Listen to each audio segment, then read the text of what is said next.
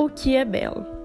No Renascimento, o belo tinha um ideal de perfeição, harmonia, equilíbrio e graça, que os artistas procuram representar pelo sentido de simetria e proporção. Na arte moderna, era relacionado a determinadas características visíveis nos objetos. Filósofos gregos e exemplarmente demonstrado em suas esculturas, na arquitetura e na pintura.